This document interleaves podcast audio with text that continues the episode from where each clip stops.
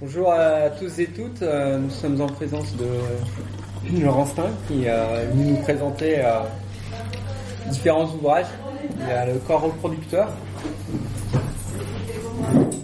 que je vous présente ici, ainsi que euh, les cahiers du genre, donc le numéro 56 qui est sur la biotechnologie et le travail reproductif, qui est un sujet sur lequel lequel euh,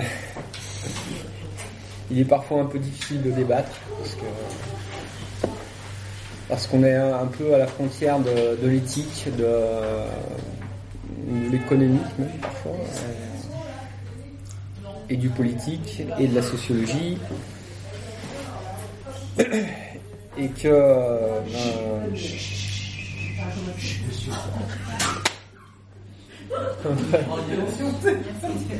la chasse d'eau déborde. Je savais pas, ça oh, La chasse d'eau déborde. Et que tout ceci, bah, parfois, peut créer des. Donc je vais, euh, je vais laisser la, la, parole à, à, Laurence qui, euh, qui va peut-être euh, peut approfondir le sujet. Ah, non. Euh, bonjour. Bon, merci, euh, merci beaucoup de, l'invitation.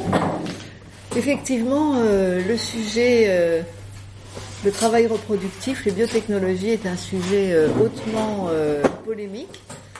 Donc, je vais vous présenter effectivement, d'une part, donc, le contenu de ces deux le contenu, enfin, une introduction au contenu de ces deux ouvrages, qui sont donc d'une part, un ouvrage personnel et d'autre part euh, un numéro de revue qu'on a coordonné avec deux collègues, Virginie Rosé et euh, Ilana Lowy, et qui est plus centré sur l'un des aspects. Donc, je vais, je dirais, ces deux ouvrages sont centrés sur l'idée que euh, la fabrication d'enfants est un travail. Donc je vais revenir là-dessus au départ. Et ensuite, dans mon ouvrage, je regarde quatre scènes, c'est-à-dire que je considère que le travail reproductif est un théâtre social avec quatre scènes, et l'une de ces quatre scènes est particulièrement développée dans euh, ce numéro spécial. Donc, je vais revenir là-dessus. Ça, c'était juste pour euh, vous donner une petite idée euh, de la chose. Alors, je dirais, je commence par, euh, par le début, enfin le début. faire un enfant, c'est évidemment une émotion, c'est évidemment un projet avec une, deux ou plusieurs personnes, et c'est très chargé à tout point de vue pour différentes raisons. Et donc, il est souvent difficile d'accepter au niveau de la société que c'est une scène sociale. C'est-à-dire, c'est pas euh, une spontanéité, mais ceci étant, euh, la spontanéité, euh, quoi de plus social que la spontanéité. Donc, l'idée, c'est que cette fabrication d'enfants est un théâtre social. Un théâtre qu'on a voulu centrer sur la question du travail. Alors, le travail reproductif, au niveau des démographes, c'est effectivement ça, c'est la fabrication d'enfants. Donc, c'est au sens euh, le plus euh, restreint. Au sens le plus large, le travail reproductif, c'est euh, le travail domestique, c'est s'occuper des enfants, etc., etc. Mais dans ces deux ouvrages, on a pris le travail reproductif dans son sens restreint, c'est-à-dire dans le sens fabriquer un enfant. Alors, cette idée est tout à fait euh, controversée parce que pour beaucoup, euh, faire un enfant, euh, c'est pas du travail. Moi, je suis toujours étonnée quand on dit ça parce que on, en voit bien les conséquences au niveau de son corps, au niveau du temps qu'on y passe. Alors, c'est comme si faire un enfant, c'était seulement de l'émotion. Enfin, quand on fait un travail, quel qu'il soit, il y a aussi des émotions. Il y a toujours des émotions quelle qu'elle soit. Donc, disons, c'est sous cet angle du travail.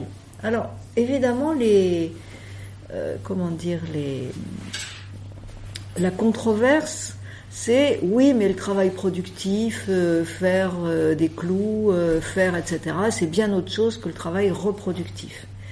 Et nous avons été, là, mes collègues et moi, puisqu'on a mis en titre hein, biotechnologie et travail reproductif, on est assez d'accord avec ce que dit Debra Satz, qui explique que si on ne veut pas prendre la fabrication d'enfants comme un travail, d'une certaine façon, c'est parce qu'on déconsidère ce type de travail par rapport au travail dit productif. On se demande bien comment la société pourrait continuer à fonctionner si euh, on ne fabriquait pas d'enfants. Donc il est bien évident que la fabrication d'enfants est un enjeu fondamental de l'espèce humaine et du reste de toutes les espèces.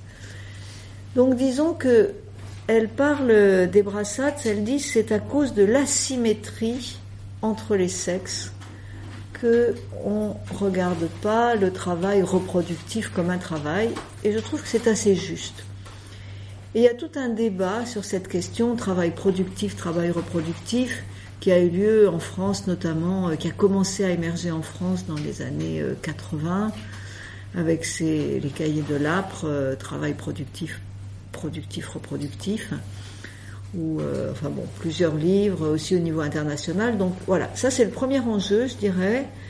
Et en ce qui me concerne, je considère que c'est un enjeu central parce que je pense que l'inégalité qui existe entre les femmes, les hommes, les homos, les hétéros, etc., a pour centre de gravité la question de la reproduction humaine.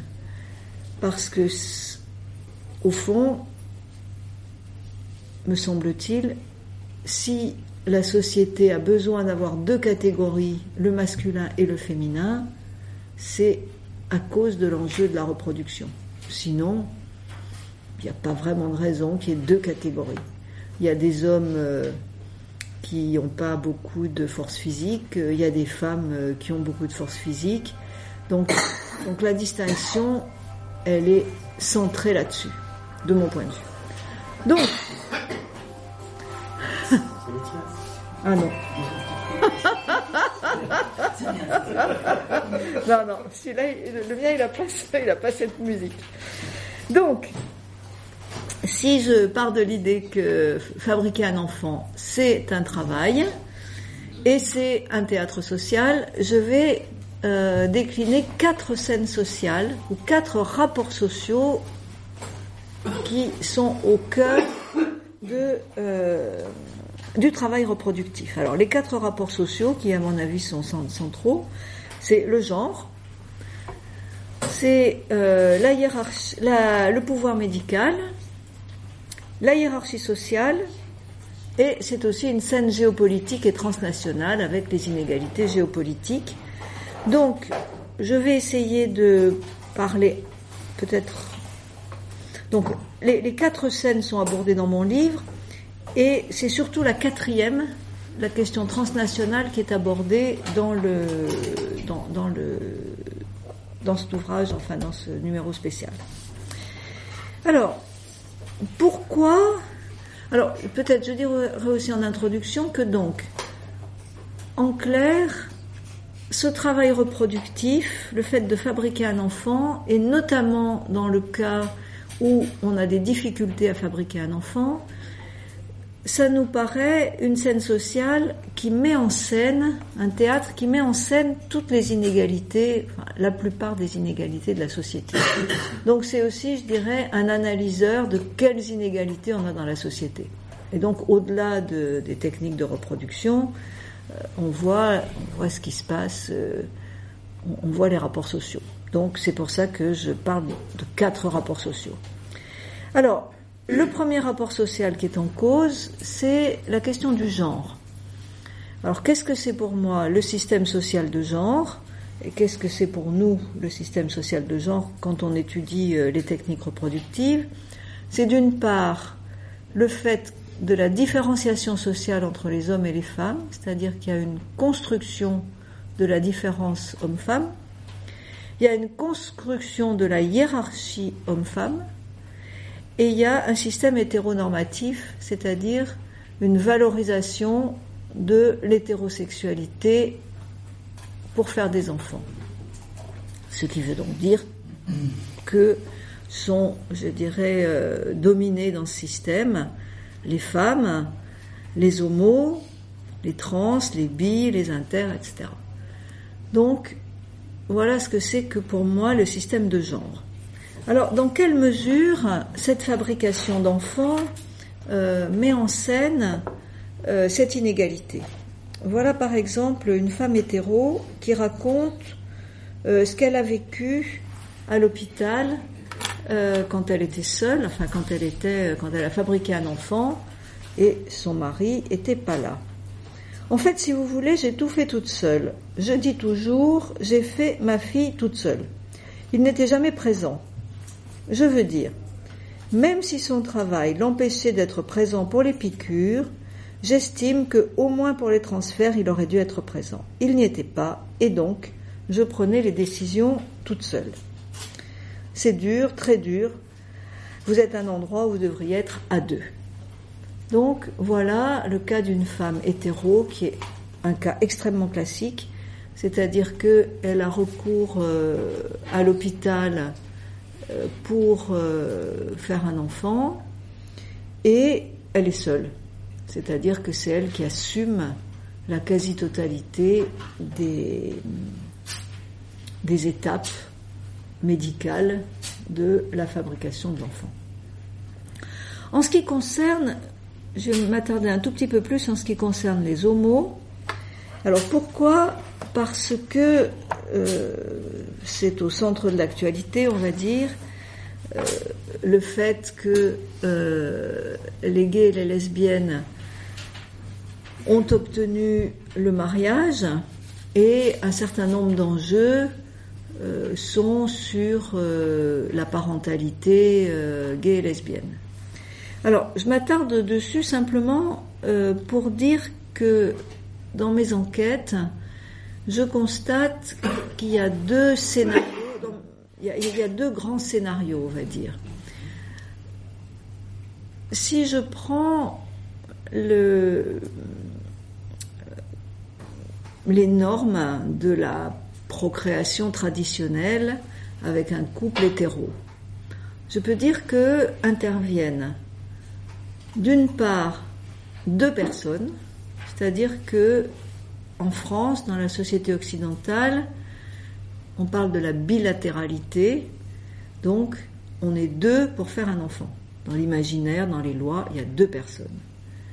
Et dans ces deux personnes, il y a du masculin et du féminin.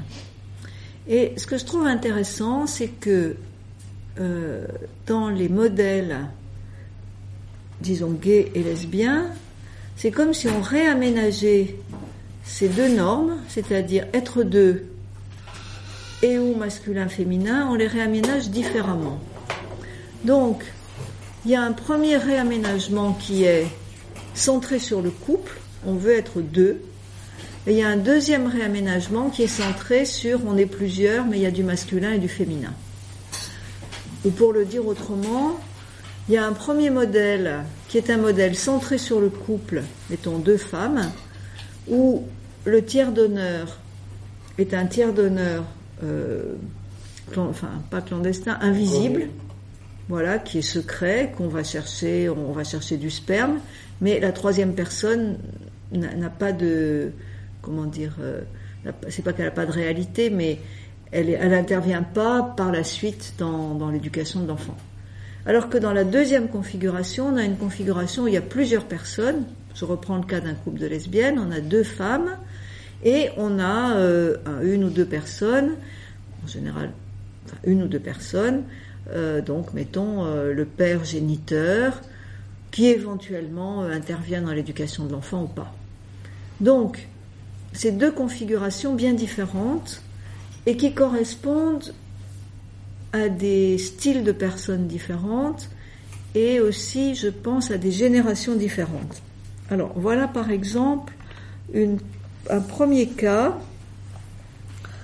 euh, qui correspond plutôt à la génération actuelle, disons, qui, devient, c'est le cas qui devient majoritaire, c'est le cas qui est autour du couple, et donc qui est notamment porté par la génération d'aujourd'hui qui fait des enfants.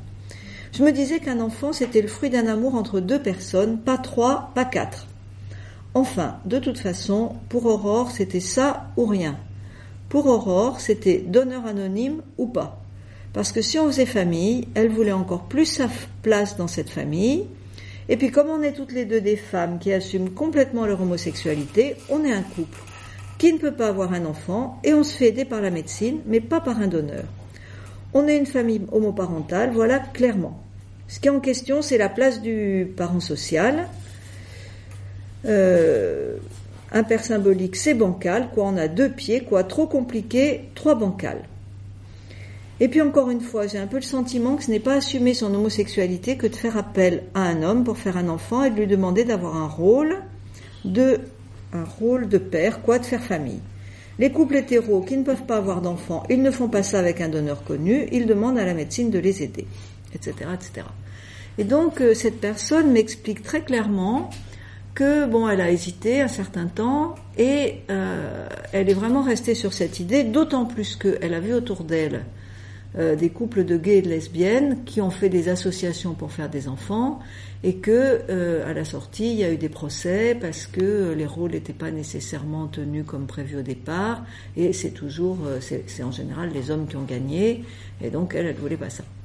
Donc ça c'est un premier style un premier style un deuxième style deuxième modèle c'est un modèle de configuration à plusieurs et ça, c'est notamment, ce modèle devient minoritaire au niveau des gays et des lesbiennes, et c'est notamment le modèle porté par euh, la génération précédente, on va dire. Enfin, qui est pas morte, hein, mais la génération qui, qui, est, qui, est, qui, est, encore là. Hein. Euh, ce n'est pas comme ça que j'envisageais d'avoir une vie différente, une sexualité différente. C'est le reproche qu'on nous fait, de vouloir mimer une certaine forme d'hétérosexualité. On fait la même chose, sauf qu'on n'est pas hétéro. Je suis partisan d'une approche plus décalée, plus bizarre, plus étrange, à part. Bref, par exemple, donc ça c'est un homme qui parle, hein, une coparentalité avec un couple lesbien. Ça correspond à mon mode de vie. Si je vois mon enfant une semaine sur deux, ce n'est pas un enfant à tout prix, ce n'est pas le seul projet de mon existence, de le partager ça ne me pose pas de problème, cette idée de coparentalité me plaît bien, elle permet de sortir d'une conformité de l'attendu social ça donne de l'air à l'enfant, aux parents. Donc voilà le point de vue d'un homme gay. Alors je dois dire que euh, les conséquences pratiques de l'évolution des lesbiennes sur cette question, c'est que, euh, disons, je sais pas, il y a 10-15 ans, euh, les hommes gays pouvaient trouver euh, des partenaires lesbiennes qui acceptaient cette coparentalité. Et maintenant, c'est plus difficile, donc les hommes gays sont plus facilement dans une situation d'avoir recours à des mères porteuses parce que ce, modèle euh, se diminue, si on peut dire, hein, diminue de fréquence. Donc, voilà, bon, je parle d'abord et puis on discute après. Donc voilà la première euh, scène sociale qui concerne le genre, les inégalités, les évolutions, les reconversions. Alors, cette scène, ce rapport social se combine avec le pouvoir médical. Alors, dans,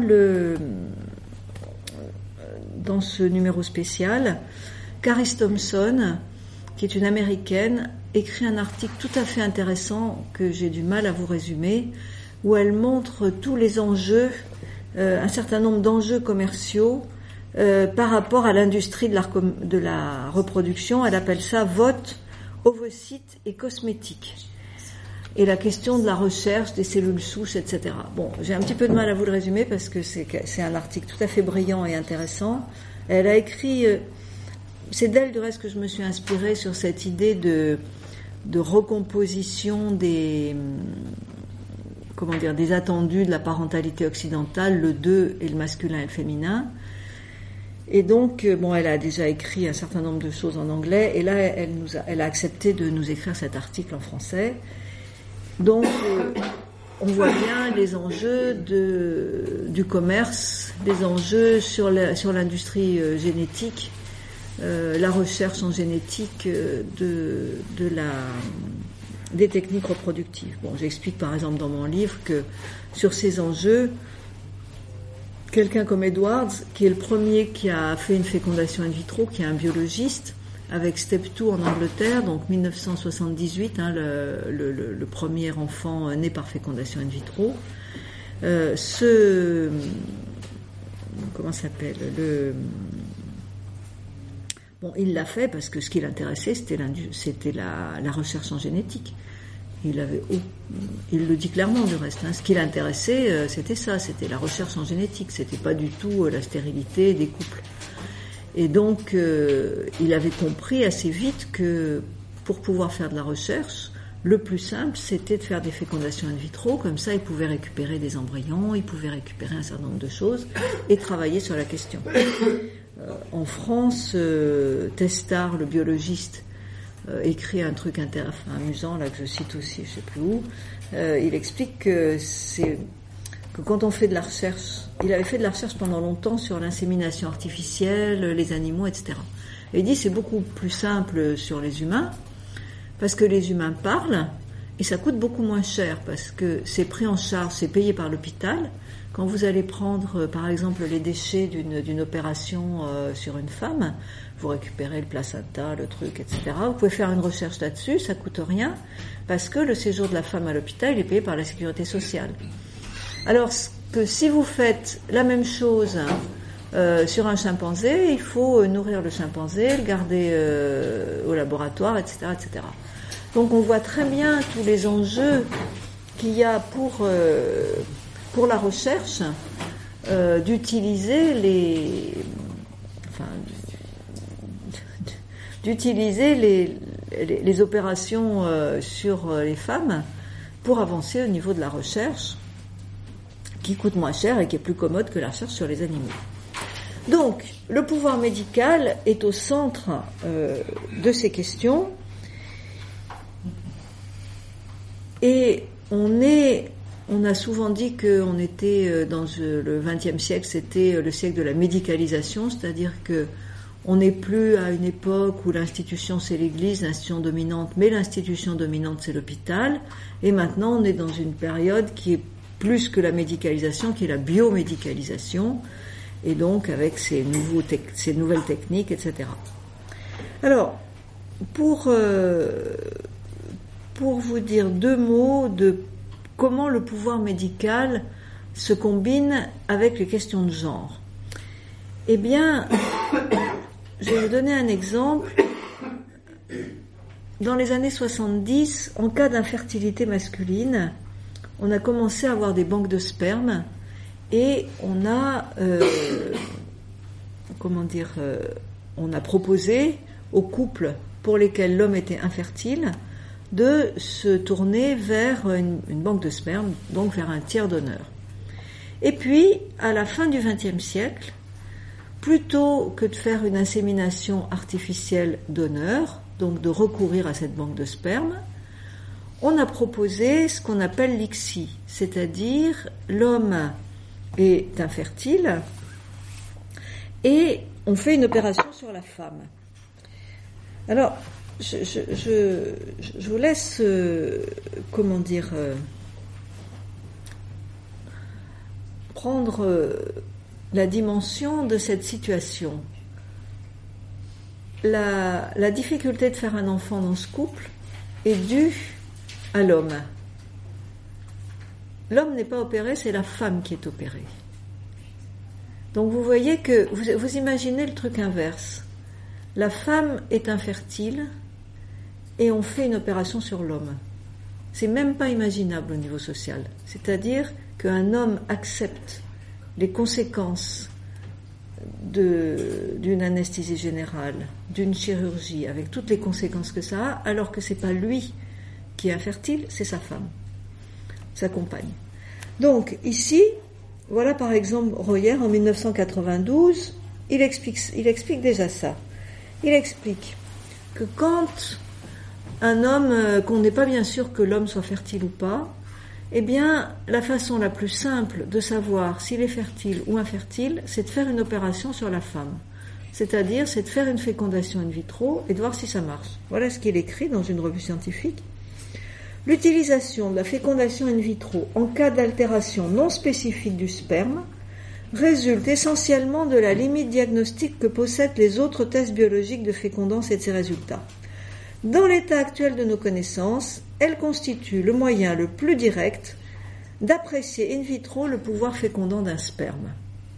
Donc, au-delà du, au-delà du discours scientifique, vous voyez ce que ça veut dire. Ça veut dire, on veut savoir si l'homme est fertile ou pas. Comment sait pas faire? Le plus simple, c'est de faire une fécondation in vitro, donc de faire une opération sur la femme. Et comme ça, on va tester si ça marche ou pas.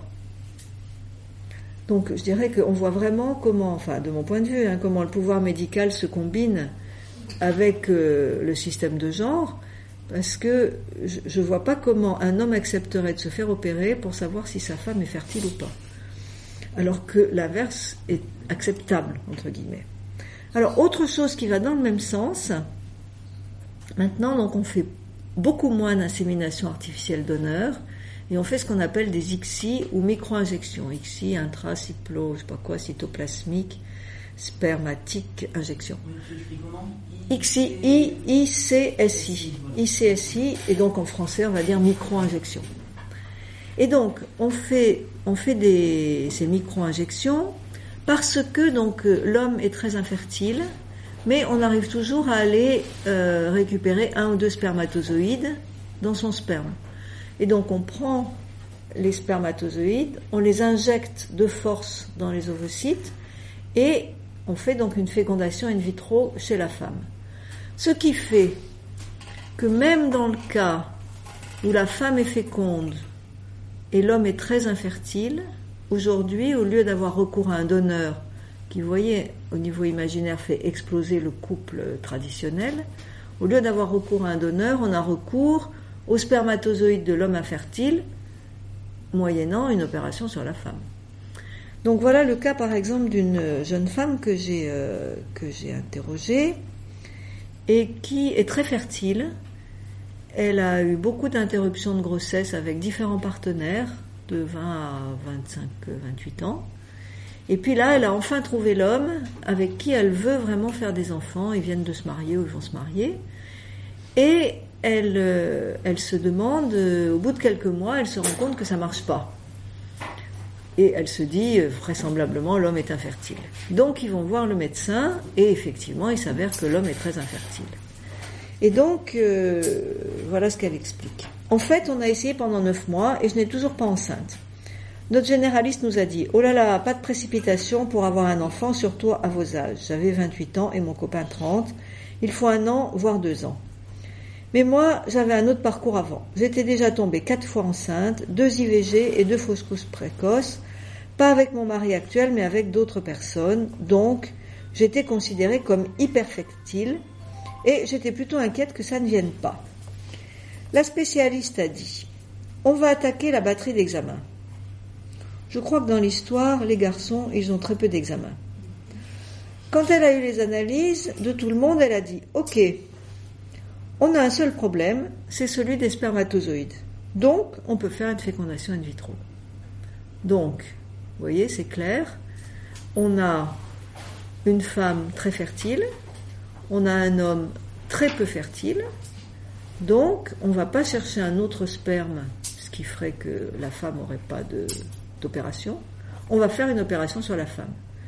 Donc la suite de l'entretien avec euh, cette jeune femme, ça a été euh, bon, alors comment ça s'est passé, etc. Elle avait fait déjà quatre inséminations de spermatozoïdes de son partenaire et à un mois d'intervalle. Et moi, je m'étais dit en moi-même, quand elle me disait ça, oulala, ça a dû mal tourner parce que quatre opérations, euh, ça veut dire une hyperstimulation, donc euh, ça peut avoir des conséquences importantes. Ça n'a pas manqué. Kyste aux deux ovaires. Ok, donc euh, je lui dis ah bon, euh, oh là là, euh, je lui dis bon alors qu'est-ce qui se passe? Elle dit oui, alors ils nous ont dit qu'il fallait qu'on arrête plusieurs mois. C'est vraiment embêtant parce que mon mari il est vraiment gentil. Euh, il accepte tout ça. Alors, sachant que. Ah ouais, non, non, c'est. c'est- Voilà. elle, elle a les kystes. Elle a arrêté son travail. Ils ont plus de relations sexuelles. Lui, il a continué son travail. Il donne euh, son sperme de temps en temps. Bon, ok. On ne sait pas s'il a d'autres relations sexuelles. Donc, euh, est-ce que je dis ça? Parce que moi j'ai vu des parcours après, et après c'est classique, c'est extrêmement classique que l'homme a continué sa carrière professionnelle, a une bonne carrière professionnelle. Il a eu éventuellement plusieurs partenaires. Il a éventuellement quitté euh, la femme qui a fait les enfants pendant euh, un certain nombre d'années. Enfin bon, en tout cas, on voit bien comment l'inégalité se construit dans le, parcours et comment euh, la comment la médecine est complice de ce type de, de fonctionnement. Alors, dernière petite chose que je voulais dire sur la médicalisation, euh, c'est dire comment euh, comment la médicalisation a changé la donne.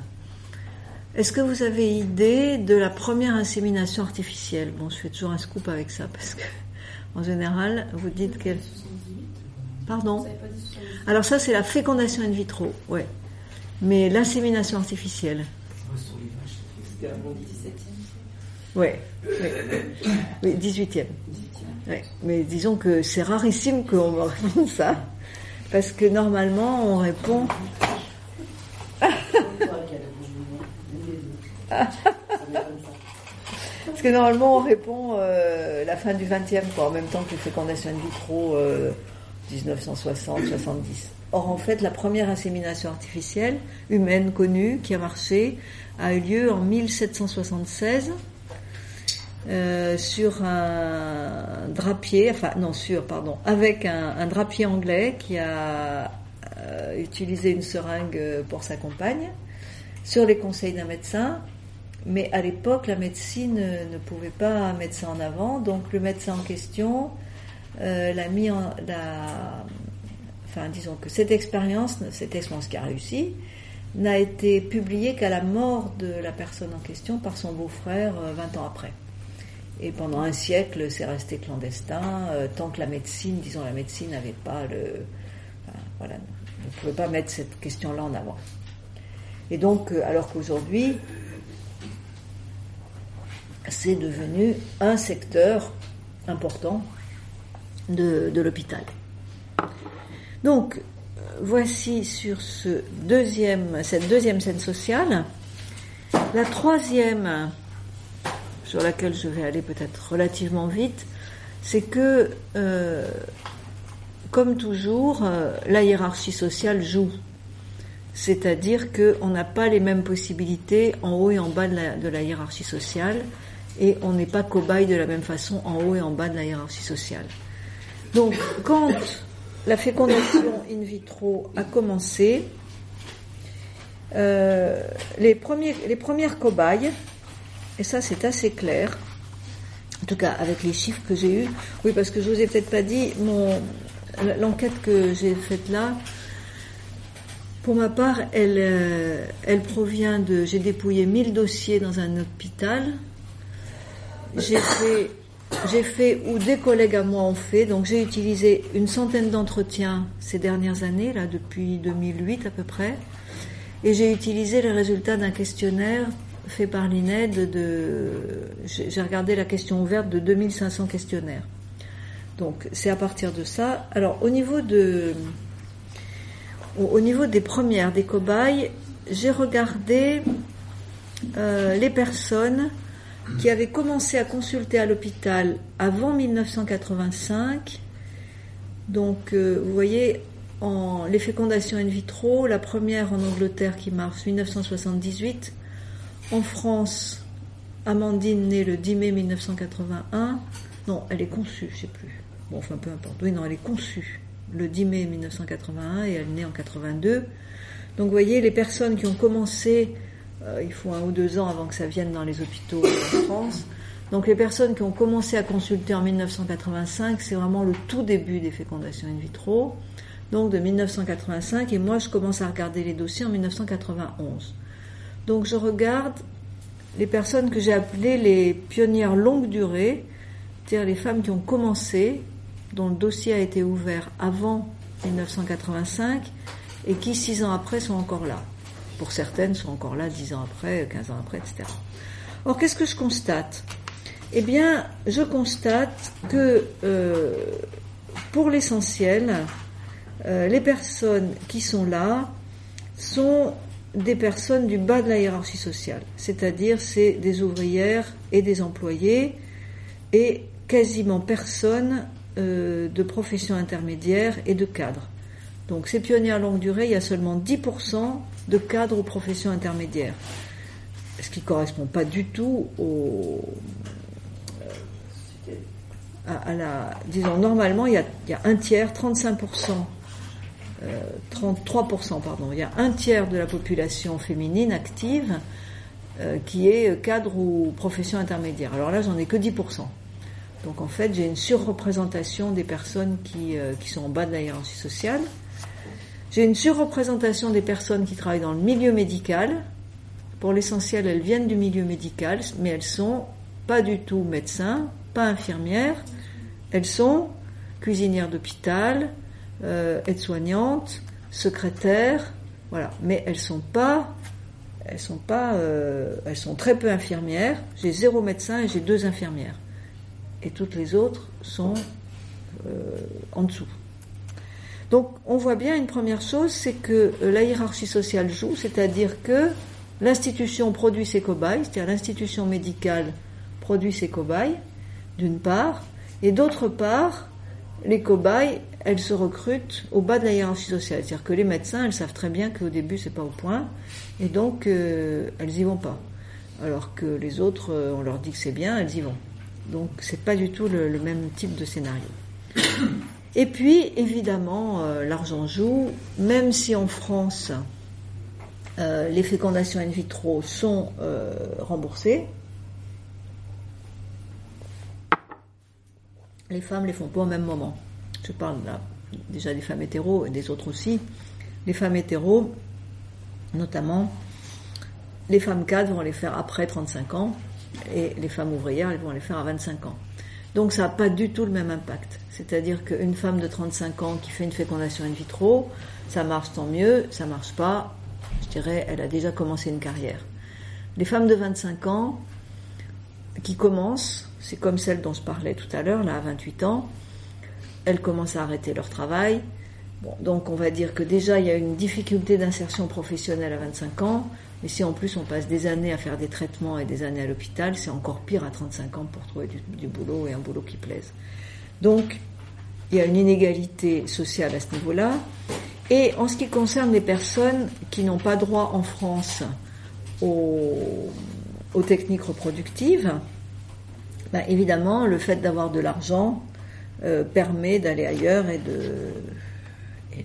d'avoir des possibilités. Voilà par exemple ce que dit un homme gay. Il ne faut pas se cacher derrière son petit doigt et être hypocrite. Il y a une, histoire d'argent derrière tout cela. Bon, après, il faut trouver, il faut faire attention que la personne ait une bonne moralité, qu'elle ne parte pas avec l'argent, mais au final, il y a un rapport d'argent entre les deux parce que c'est interdit.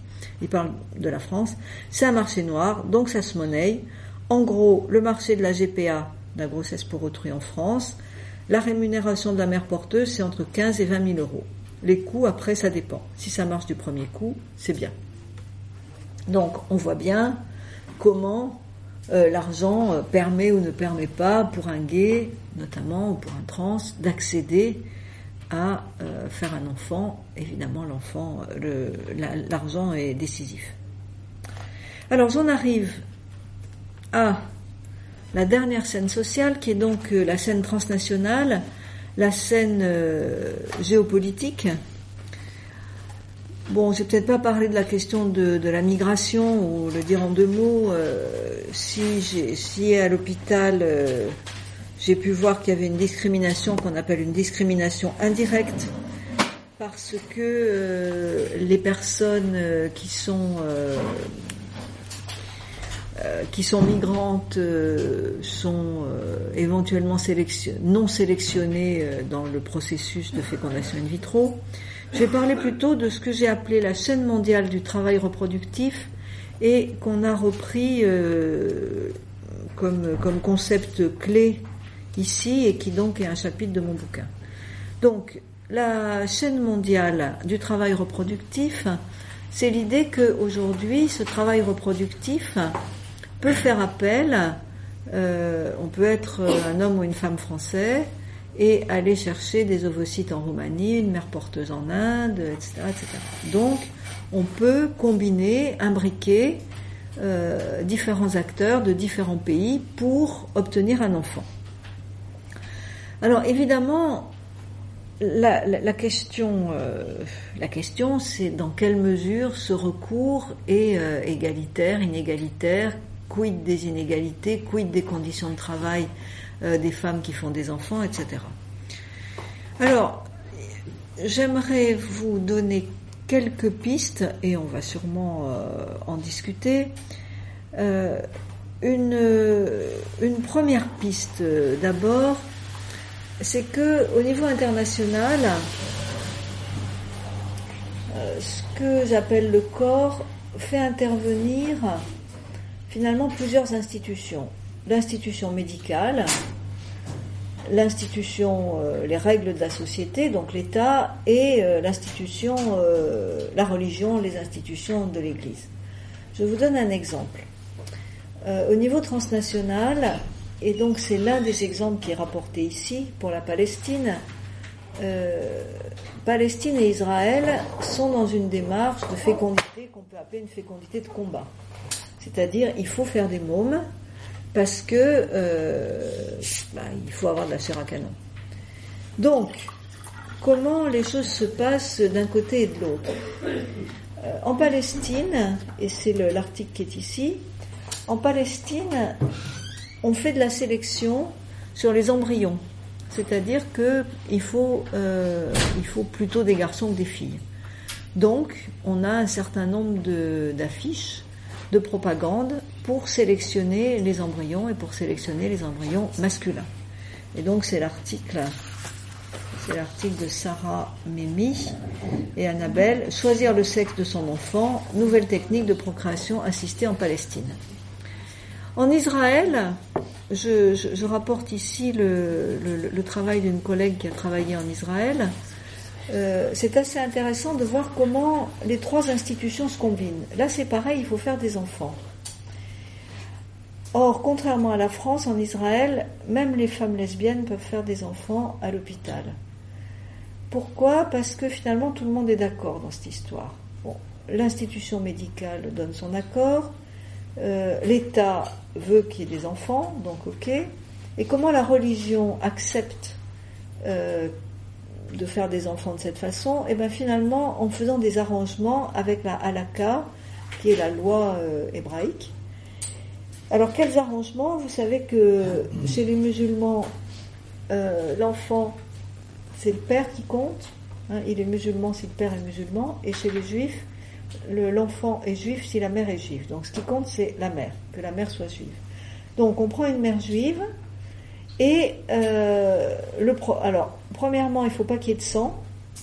Donc, il y a des machigotes, des religieuses qui sont à l'hôpital pour faire attention qu'il n'y ait pas de sang.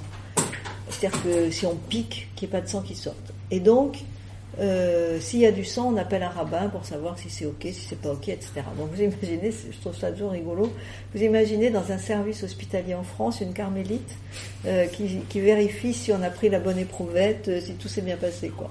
Voilà comment ça se passe.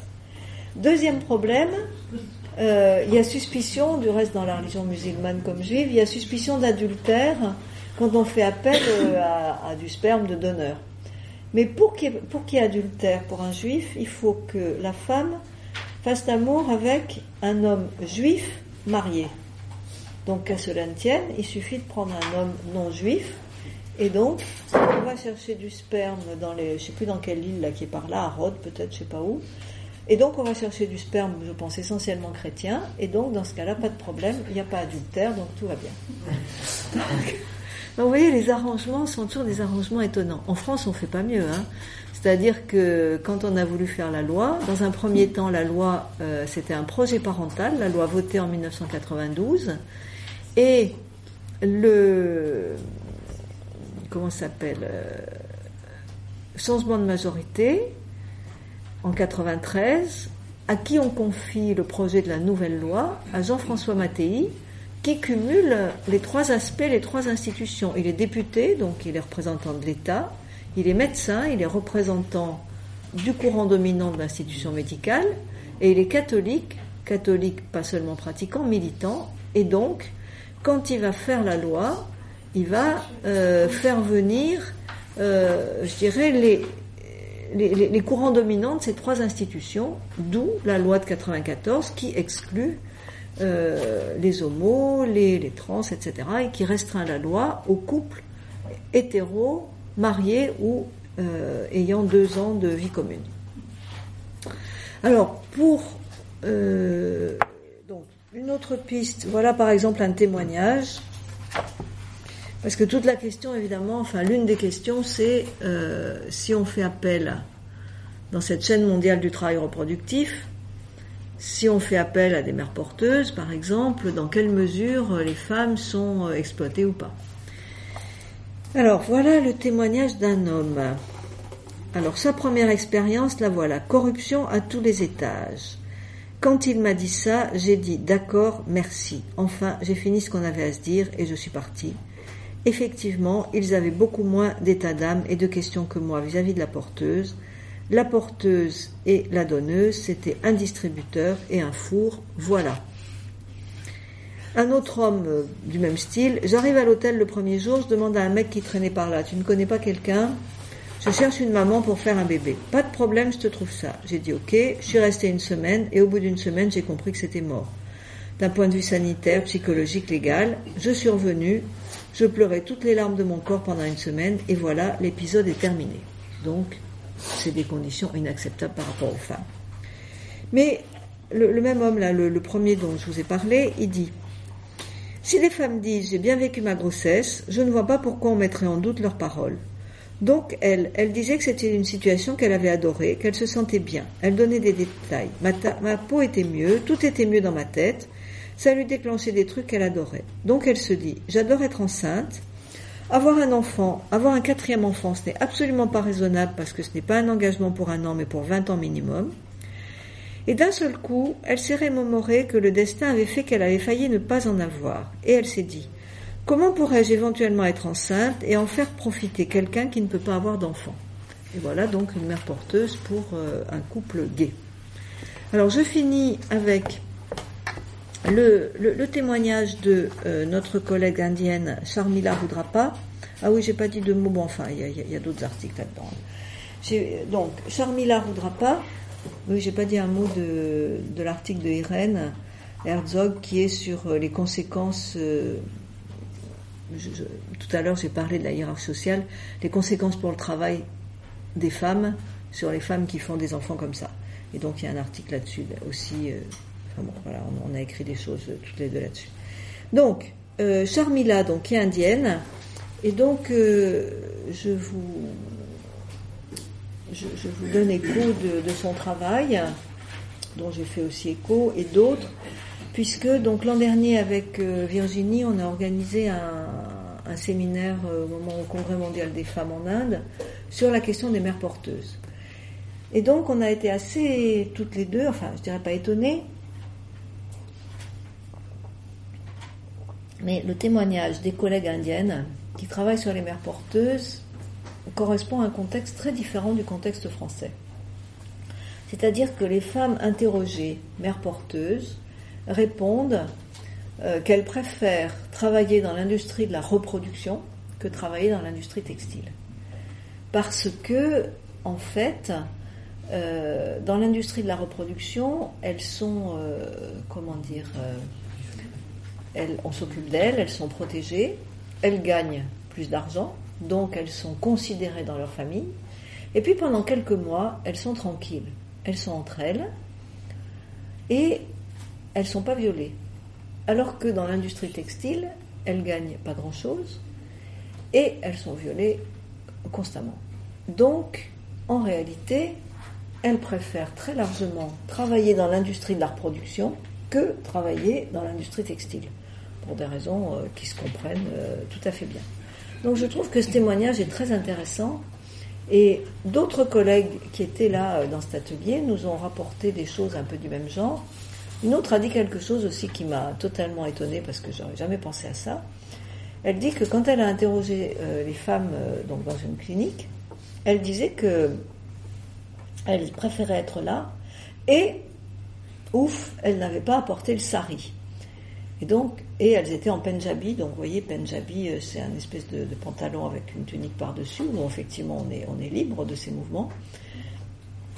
Et moi, je n'avais pas mesuré à quel point le sari était un symbole désagréable, parce que je trouve que c'est beau. Et en fait, c'est un symbole désagréable. Ah oui, le sari, c'est quand elles sont habillées, euh, voilà, avec les.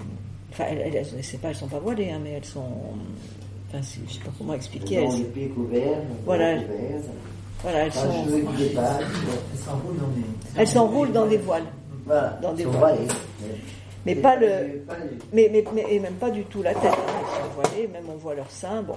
Mais, enfin on voit leur ventre, voilà. Mais le, la, la question c'est que ce sari, d'une part il est difficile à mettre, il prend, ça prend du temps, d'autre part il entrave quand même un certain nombre de mouvements, et enfin c'est le symbole du mariage. Et donc, euh, elles préfèrent être tranquilles avec leur punjabi que être euh, harnachées pour le mariage. Donc, euh, j'ai trouvé ces témoignages de, femmes indiennes qui font des enquêtes sur les femmes, les mères porteuses, extrêmement intéressants parce qu'il met en évidence euh, le fait qu'il est difficile d'apprécier les rapports sociaux indépendamment du contexte. C'est pas quelque chose d'absolu, c'est quelque chose qui est relatif à un contexte donné. Voilà, je vous remercie et je suis euh, ouverte au, jeu des questions-réponses. Donc on a une, une. Parole, si vous avez des questions.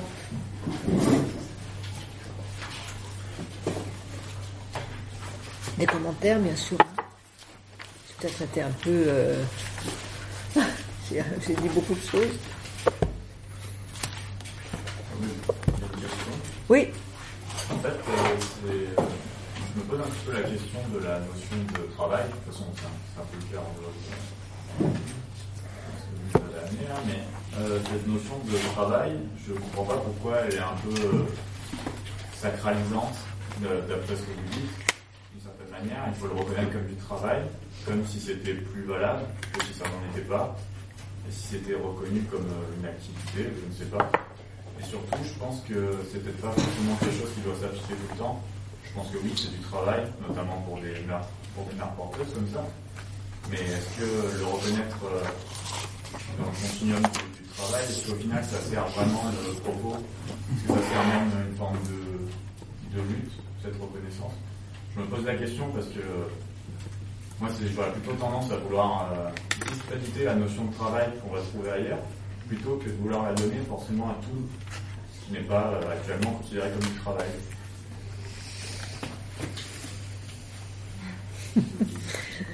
je réponds tout de suite ou? Non, Oui? Peut-être qu'on peut prendre. Enfin, je sais pas, je sais pas si tu voyais. Non. Enfin, Est-ce qu'il y a d'autres questions? Oui, oui, oui, non, non, mais je vais.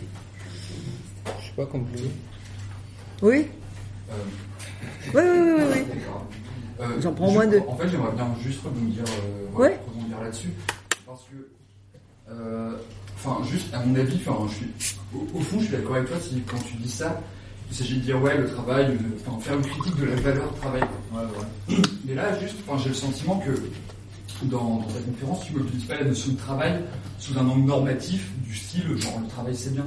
Mais c'est d'un point de vue descriptif, en mode, genre, le concept de travail permet de décrire, euh, de, décrire adéquatement ce qui se passe dans la reproduction. Et genre, il s'agit juste d'appréhender la reproduction avec euh, un angle vue travail.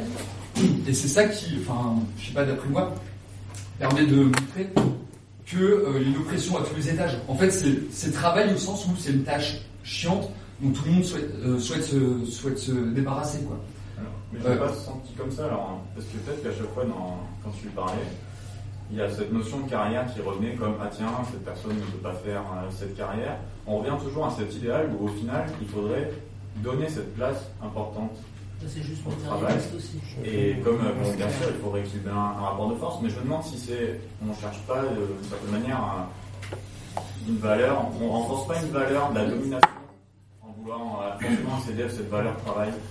Et au contraire, on devrait tenter de la détruire. Et il y a plusieurs fois où j'ai eu cette sensation où au final, bah, quand tu parlais de carrière, quand tu parlais euh, euh, de cette notion de, travail, peut-être que là j'ai plus les mots, j'ai, pas noté, mais on avait cette sensation que pouvoir accéder à ça, à cette reconnaissance, c'était plus valable. Hmm, J'entends. Bon, je, je- j'entends tout à fait, euh, je- j'entends tout à fait ce que tu dis, enfin ce que vous dites tous les deux. Euh, c'est vrai, comment dire? C'est, vrai que c'est une question d'axe politique général. Je, si on a comme axe politique général, et pourquoi pas, euh, une société sans travail, une société euh, une société avec des activités librement choisies, etc., je suis OK que ce ne serait pas astucieux de prendre l'idée du travail reproductif, d'une certaine façon. Alors, c'est vrai que je me suis pas située, je dirais, sur la société euh, optimum, enfin, je sais pas comment dire, sur la société euh, que, je, rêve, que je désire, où au fond, euh, c'est aussi, comment dire, c'est aussi valorisant, je sais pas moi, de cultiver des violettes que, que d'être un chercheur à la pointe, je sais pas quoi, de la biologie moléculaire. Donc c'est vrai que je me suis pas située euh, à ce niveau-là, je me suis située dans la société telle qu'elle est. Donc effectivement aussi, disons que je me suis située dans la société telle qu'elle est, avec l'inégalité majeure que je constate, qui est l'inégalité majeure entre les hommes et les femmes. Et donc, il y a quand même quelque chose. Alors, est-ce que c'est la bonne façon de faire? J'en sais rien. Mais je dirais, euh, bon, euh, quand je. Quand maintenant je vois euh, les étudiants et les étudiantes qui me disent non, mais c'est arrivé quoi, les hommes, les femmes, les homos, les hétéros, tout le monde est égal. Oui, ok. Ok, sauf que là, pour l'instant, les femmes ont 40% de moins de revenus à leur retraite. Donc, ah, 20% de moins de salaire et 40% de moins à la retraite. Donc, je veux dire, euh, quand euh, moi, je suis très, comment dire, pragmatique là. hein, euh, ça, ça, ça, c'est pas pareil. Donc, donc c'est pour. Voilà, je, je, je finis juste. C'est pour ça, si tu veux, qu'il me semble que c'est important. Alors, c'est une question très complexe. Parce que évidemment, je suis pas pour le salaire des femmes au foyer euh, qui seraient euh, toutes seules euh, en train de faire des mômes et puis pendant que les, les mecs seraient en train de, vivre leur vie ailleurs. Évidemment, je suis pas pour ça. N'empêche que euh, je pense de plus en plus que il n'y aura pas de changement fondamental tant qu'on n'aura pas intégré, au même titre que le travail productif, le travail reproductif. Comment? Je n'en sais rien, mais c'est pas possible.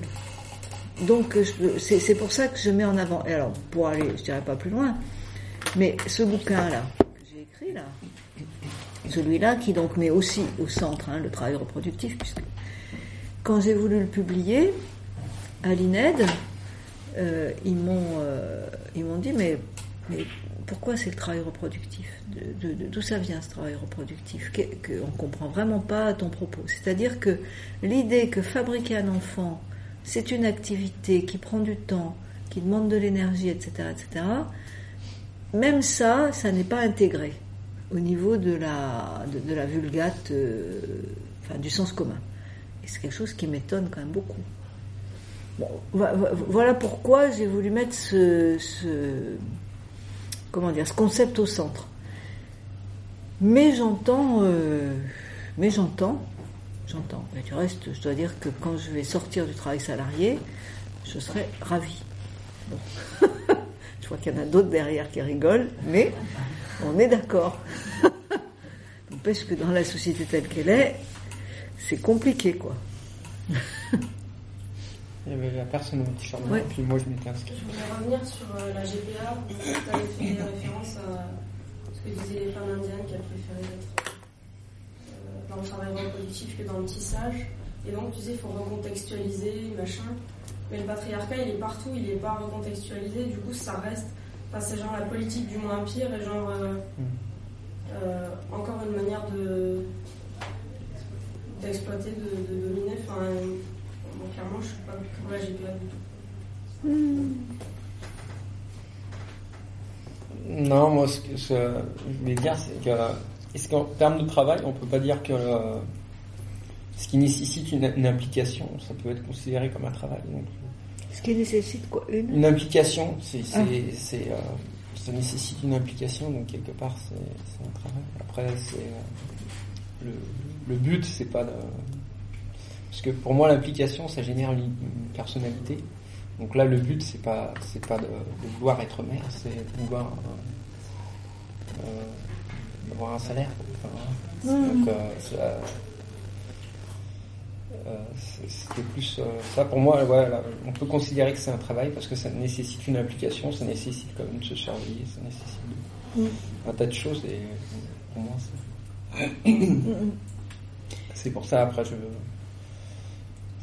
je comprends les euh, sur le fait de dire ça reste une exploitation, une exploitation, mais dans cette exploitation, euh, ces, ces, ces dames-là, elles trouvent un intérêt, donc. euh, c'est vrai que on peut pas, Bah, on peut pas, survie, en fait, on peut, ouais, ouais, c'est, oui, c'est de, la, c'est de la survie, mais euh, euh, pour, pour moi, euh, il y a un truc sur lequel, euh, enfin, c'est, pour moi le, le, le corps de chacun appartient à, à, à chaque- à- enfin, notre corps nous appartient, quoi. Et c'est vrai qu'après, euh, ça reste une exploitation. Si elle le choisit, c'est aussi parce que c'est ça que c'est un choix qui est. qui Oui. C'est fini. Ouais. Moi, je voulais revenir sur euh, l'article justement euh, des femmes indiennes, Mhm. euh, dans laquelle, dans les éléments de contexte aussi, en fait, s'il y a une régulation et une reconnaissance de c'est aussi parce que ce qu'elles ont dit, c'est que ces petits arrangements existaient déjà et qu'ils n'étaient pas reconnus, c'est-à-dire qu'ils étaient les petits arrangements qui consistaient à ce que dans une famille, les plus pauvres faisaient des enfants aux plus riches qui n'arrivaient pas à en avoir, ou alors les domestiques faisaient des enfants à leur, euh, leur euh. Non seulement ça existait, mais en plus de ça, il n'y avait aucun dédommagement et aucune reconnaissance de ça. Donc ça a été un mode pour régulariser euh, cet état de fait. Et puis ensuite, les femmes disent aussi comment, dans leur ambivalence, elles font ce choix. Elles font ce choix comme quand elles sont ambivalentes aussi, et puis les conditions sociales sont pas forcément à leur faveur, mais quand elles gardent les enfants de riches, euh, leurs enfants elles, euh, voilà, elles sont, euh, ils sont moins bien élevés. Et pourtant, elles, elles se, elles, sont, enfin, elles le font bien, ce travail de garder les enfants de riches. quoi. C'est un, et c'est un travail qui leur apporte, qui les valorise, c'est-à-dire qu'elles ont un, un professionnel, bien que ce soit dur aussi pour assumer leur famille. Et en fait, elles, euh, ce qu'elles ont dit, c'est qu'elles se situent aussi dans ce continuum, c'est-à-dire qu'elles font euh, mères porteuses, elles, elles font des, des enfants pour les riches, mais elles le font bien et elles ont euh, un vrai contentement social. Et quand elles ont une reconnaissance, pas que des premières.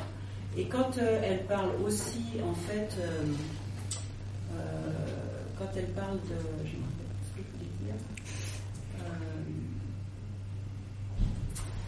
Hein oui, oui, par, par rapport à ses enfants. Voilà, quand elles ont envie de garder l'enfant qu'elles portent, entre elles, elles se soutiennent en disant Mais enfin, si tu le portes, c'est pour que les tiens à toi, ils aient une meilleure vie. Et c'est ce que tu es en train de construire pour ta famille. Et c'est ce qui se passe en réalité. C'est les choix qu'elles font pour que leurs enfants à eux euh, aient une meilleure vie qu'elles. Donc, ce que font euh, enfin, les femmes euh, euh, du monde entier, quoi.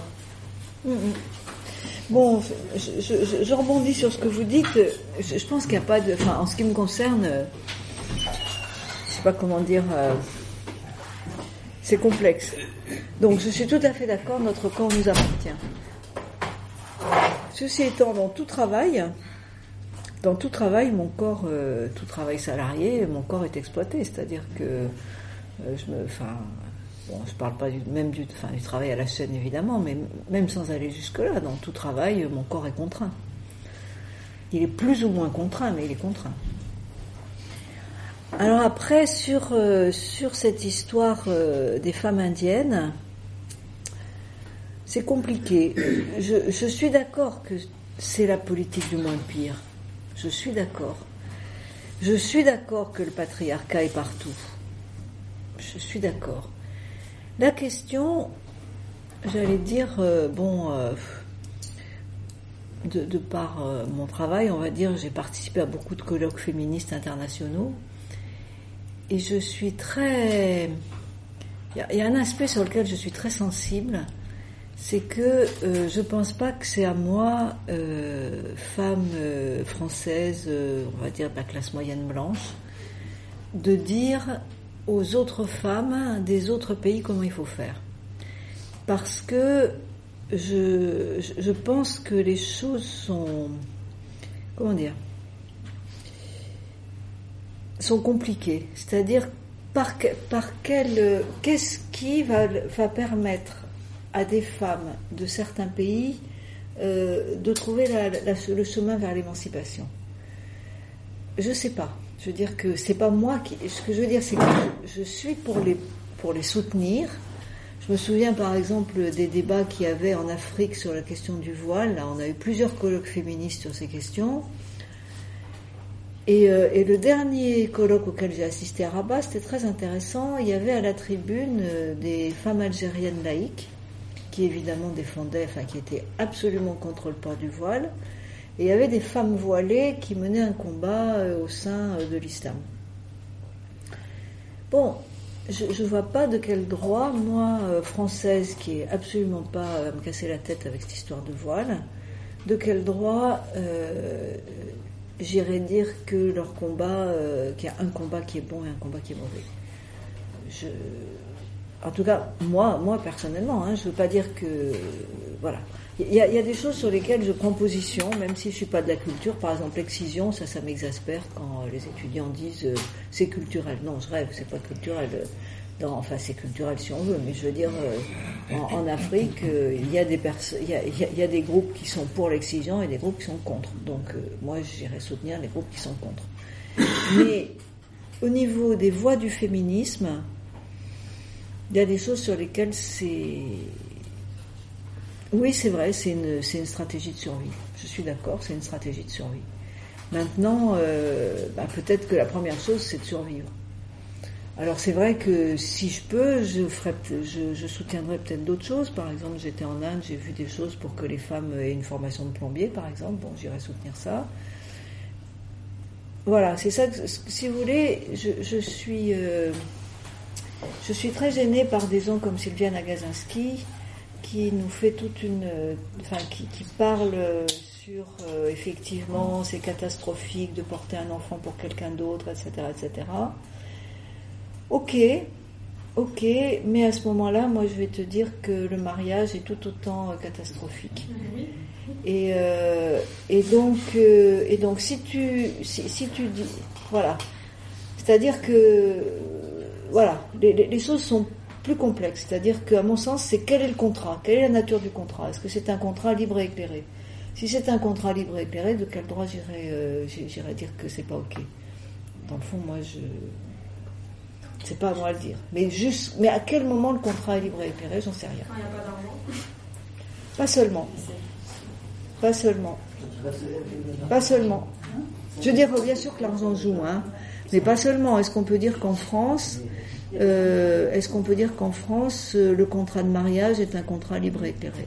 Moi, personnellement, c'est une position totalement personnelle hein, que je défends là.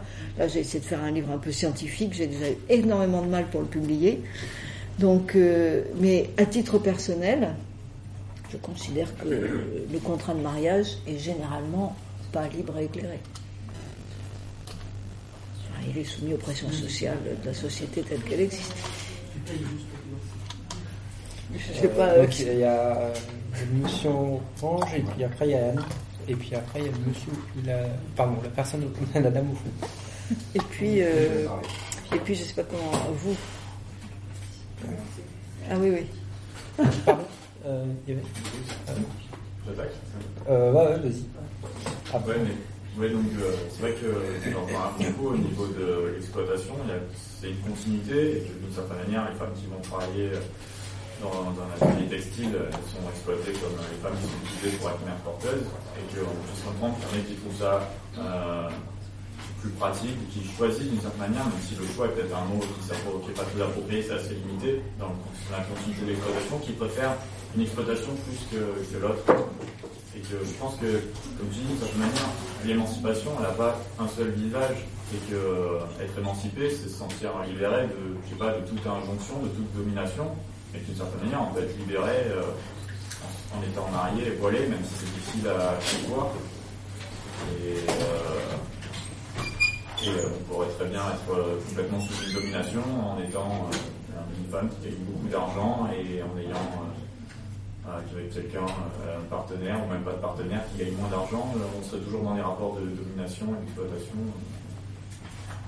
Je pense que c'est complexe. Euh, Anne Il y a Martine au fond. Euh, Il y avait Anne d'avant et il y avait la, dame après. Moi, je voulais revenir euh, sur la notion de contrat sans argent. Donc, en fait, c'est vrai qu'en France, les dons de gamètes ou d'embryons sont anonymes et gratuits. Mm. Ceci dit, il y a très très peu de donneurs de sperme. Les donneuses d'ovocytes, c'est très compliqué et donc les receveuses d'ovocytes, on leur enjoint, euh, on leur conseille de venir avec euh, une donneuse. Comme ça, elle remonte euh, dans la le lien liste. qu'il peut y avoir, oui, pour euh, gagner des points sur la liste. Donc le lien qu'il peut y avoir entre la receveuse et sa donneuse, soit c'est de la famille et il peut y avoir des pressions, soit elles sont recrutées sur Internet avec, euh, avec des rémunérations. Donc ça existe, ce, ce contrat-là. Si elle veut une donneuse, et euh, quand c'est dans la famille et sans argent, des fois c'est pas mieux parce que euh, c'est dur quand même euh, de- d'avoir ce type de lien aussi. Ah ouais. Bon après, euh, elles vont en Espagne ou dans d'autres pays où c'est euh, où c'est payé. Et là, ils ne trouvent pas de donneuse, donc ils ont changé la loi. Et euh, il n'y a plus l'exigence d'avoir un enfant pour être donneuse de l'ovocyte. Mais on a troqué dans la loi des- enfin, pour attirer un petit peu des donneuses jeunes, parce qu'en fait, les receveuses d'ovocytes, quand elles font appel à leur entourage, souvent elles sont dans un parcours où elles ont euh, des âges où leurs copines, elles ont le même âge qu'elles, donc leurs ovocytes ne sont pas forcément euh, euh, de, de très bonne qualité et quantité. Donc, pour, donc la loi, en fait, elle a attiré les donneuses qu'elle aimerait bien jeunes en leur disant bah, si vous nous donnez, on vous assure une préservation de votre, votre fertilité. Et ça, c'est aussi peut-être un marché de dupes, j'en sais rien, parce qu'en en fait, on, la préservation de la fertilité, ça veut dire que elle va avoir des ovocytes, mais les ovocytes, c'est pas des bébés, quoi. Donc euh, un jour, peut-être qu'elle euh, elle voudra euh, sortir ses ovocytes de l'azote et pour autant il y aura, pas de- il y aura une fibre Oui. obligatoire et pour autant il n'y aura peut-être pas de bébé. C'est ça. Donc euh, voilà, c'est- des contrats qui ne sont pas des contrats d'argent, mais, euh, mais pour autant euh, il y a des contraintes et il faut choisir euh, ces contraintes. Quoi. Donc après Anne, c'était euh, la, Isabelle. la dame du fond. Je voulais en revenir sur un autre chapitre que tu as traité au début, euh, les, les projets de, en, en, en coparentalité. Et euh, moi, j'avais plutôt l'impression que chez les jeunes, euh, il y avait plein de, plein de projets qui, qui, qui passaient. Et toi, tu as l'air de dire qu'en fait, c'est déjà fini cette période-là. Et euh, tu as, fait des, Mm. des interviews et des statistiques là-dessus, Mm. en fait. Mm. Et ça serait quoi? D'après ce que tu dis, ça serait le fait que les, les lesbiennes s'aperçoivent qu'en fait, elles ont un- ça leur pose plus de problèmes qu'autre chose d'avoir le père dans les pattes, c'est ça? Mm. Donc, c'est ça que tu dis Alors, le, bon, j'ai j'ai pas les. Bon, sur vos commentaires, je suis OK. Donc, je veux dire Anne et, et l'homme orange. Merci. Euh, sur, ce- Je me pose toujours. Hein. sur ce que dit, euh, sur ce que tu dis, Isabelle, effectivement, en fait, euh, il y a une enquête de la PGL, Association des parents gays et lesbiens, et à deux, j'ai les chiffres là là-dedans, là, j'ai plus- enfin, les chiffres statistiques, et effectivement, le le comment dire, euh, ça, ça, ça augmente, c'est-à-dire que le la, la, la proportion euh, des gays et des lesbiennes qui veulent faire un môme en couple contre euh, ceux qui veulent faire euh, un enfant euh, en coparentalité augmente. Alors, je pense pour plusieurs raisons.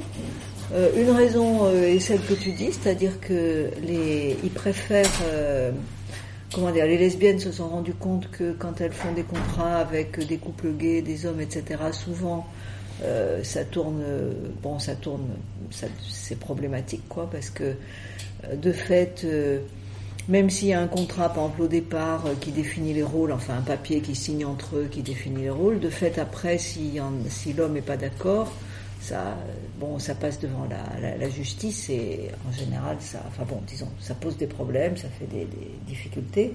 Mais moi, je crois que la tendance de fond, c'est surtout que euh, que les vieilles idées euh, de, des communautés, euh, etc., etc., euh, de la fin du XXe siècle, la fin de 68, etc., voilà, sont, sont, c'est, plus ça. On est, sans- ce qui compte, c'est le couple. Il y a une pression, il y a une pression sociale pour le couple. Enfin, aujourd'hui, moi, je pense que dans notre société, être, se revendiquer célibataire, c'est, c'est très mal vu, quoi. Et donc, euh, et du reste, je dirais que l'une des questions du système de genre au niveau mondial, de mon point de vue, c'est la possibilité pour un homme et encore plus pour une femme de vivre seul. En France, c'est possible, euh, comment on va dire, euh, légalement, mais il y a déjà une pression que c'est pas bien, qu'il faudrait être en couple. Il y a d'autres pays comme l'Inde, etc., où c'est quasi impossible de vivre femme seule, de vivre seule, c'est quasi impossible. Donc, je dirais qu'il y a une pression, euh, moi, il me semble qu'il y a une pression sociale sur la question du couple, qui se traduit du reste par cette revendication que je trouve tout à fait euh, légitime, que euh, les homos que les homos ont le droit de se marier. Mais je pense que c'est la même pression. De reste, à, l'Europride, c'était assez net la, discussion qu'il y avait sur ces questions dans, dans l'amphi où j'avais présenté ce bouquin et où euh, Marie-Josée Bonnet euh, disait bon enfin c'est pas possible, on est contre euh, le mariage, qu'est-ce que c'est que cette idée de normaliser euh, les, les, les, homos et de, revendiquer le mariage? Et d'autres plus jeunes qui disaient euh, ben, nous on veut se marier, on veut faire des mômes. Et, euh, et je pense qu'il y a, enfin, bon, je, dis pas, non, c'est pareil, je veux dire, euh, Il n'y a pas forcément une vérité. Oui, enfin pour moi il n'y a pas une vérité, oui, euh, C'est- on, on s'arrange avec, euh, j'étais avant-hier au truc de Delphi, là, ils ont présenté euh, le, le film, euh, je suis pas féministe mais, parce que c'est difficile de dire je suis féministe, on a tout le monde qui vous tombe dessus, et Delphi disait ça et elle, elle, euh, elle finit son truc entre euh, les arrangements. Euh, elle finit le film là qui est sur YouTube du reste où elle montre que toutes ses copines féministes des années 70 comment elles ont fait des arrangements dans leur vie réelle entre leurs idées féministes de départ radicales et euh, leur vie réelle. Bon, alors, oui, quels arrangements les personnes font avec leurs idées entre leurs idéaux et leur vie pratique? Alors, je n'étais pas d'accord avec euh, ce qui a été dit à la tribune, qu'on peut avoir un grand écart comme ça. Bon, oui, on peut avoir un grand écart, mais enfin, enfin bon, il y a toujours des arrangements. Mais quels sont les arrangements? C'est une question. Ça dépend toujours du façon. Oui, Je veux dire, les choix, quand on parlait de choix tout à l'heure, euh, il y a plus ou moins de choix. Je veux dire, des nanas, euh, black, machin, je veux dire, les choix, euh, t'as pas les mêmes. euh, Bien tu, sûr. Tu fais du choix de moins pire, quoi. C'est, voilà. bien sûr. Le Bien choix, sûr. Tu choisis vraiment, hein, Bien sûr. dans la salle, on peut être bien nombreux et nombreuses à vraiment choisir notre vie. Et, euh, Et choisir à 100%. oui, ça, j'en suis bien sûr. Je vais... Moi, ouais, question, enfin, ma remarque, c'est. euh, moi, je pense que toute, euh, voilà, toute pratique sociale, euh, si on, on- on analyse ben, justement au de ce genre d'inégalité sociale, bah, forcément, on va trouver. euh, elle s'inscrit dans un monde qui est inégalitaire, et donc on va trouver euh, des critiques à apporter. Et moi, ma question un peu euh, plus pragmatique, on va dire, sur aujourd'hui, maintenant, et en tant que féministe, par exemple, euh, comment faire pour que euh, des pratiques de PMA, des pratiques éventuellement de GPA, soit le plus égalitaire possible? Enfin, est-ce qu'il n'y a pas aussi un combat à mener aussi voilà. Là, là c'est des constats, mais par exemple sur la carrière des femmes ou sur des conditions justes pour l'accès à la GPA par exemple, ou pour que voilà, comment faire aussi en positif quoi. Parce que c'est vrai qu'après en, en t'écoutant, on se dit un peu ah voilà, jetons la GPA, la PMA avec avec tous, ces mauvais rapports sociaux, mais oui, c'est aussi une possibilité pour des couples en souffrance, c'est aussi une, possibilité pour des couples Mmh. Mmh. homosexuels ou pour des personnes seules qui veulent un enfant, et c'est aussi euh, euh, porteur de bouleversements sur le genre aussi. Enfin, c'est aussi voir les deux côtés, c'est-à-dire, Mmh. euh, oui, c'est aussi la possibilité, voilà, qu'un enfant ne soit pas simplement le fruit d'un couple hétérosexuel dans le cadre du mariage, c'est aussi d'autres choses.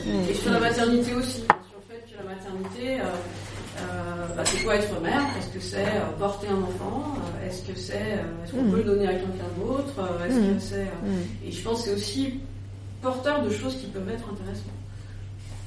Je suis d'accord. Bon, je, je vais. Bon. euh, Ouais, ouais, ton, intervention, si après, dans 3-4 minutes, je pars parce que j'aimerais pas rater mon train. Euh, moi, c'était juste pour rebondir sur un point euh, pragmatique que Valérie évoquait sur le rapport au travail. Euh, juste pour préciser que là, il y a la loi santé qui va être votée à la fin de l'année. Mm. Il y a un amendement des sénateurs qui vise à euh, justement introduire une protection euh, juridique pour les salariés, pour les femmes, dans, les parcours PMA. Et donc, ça doit encore passer en commission paritaire à la fin du mois.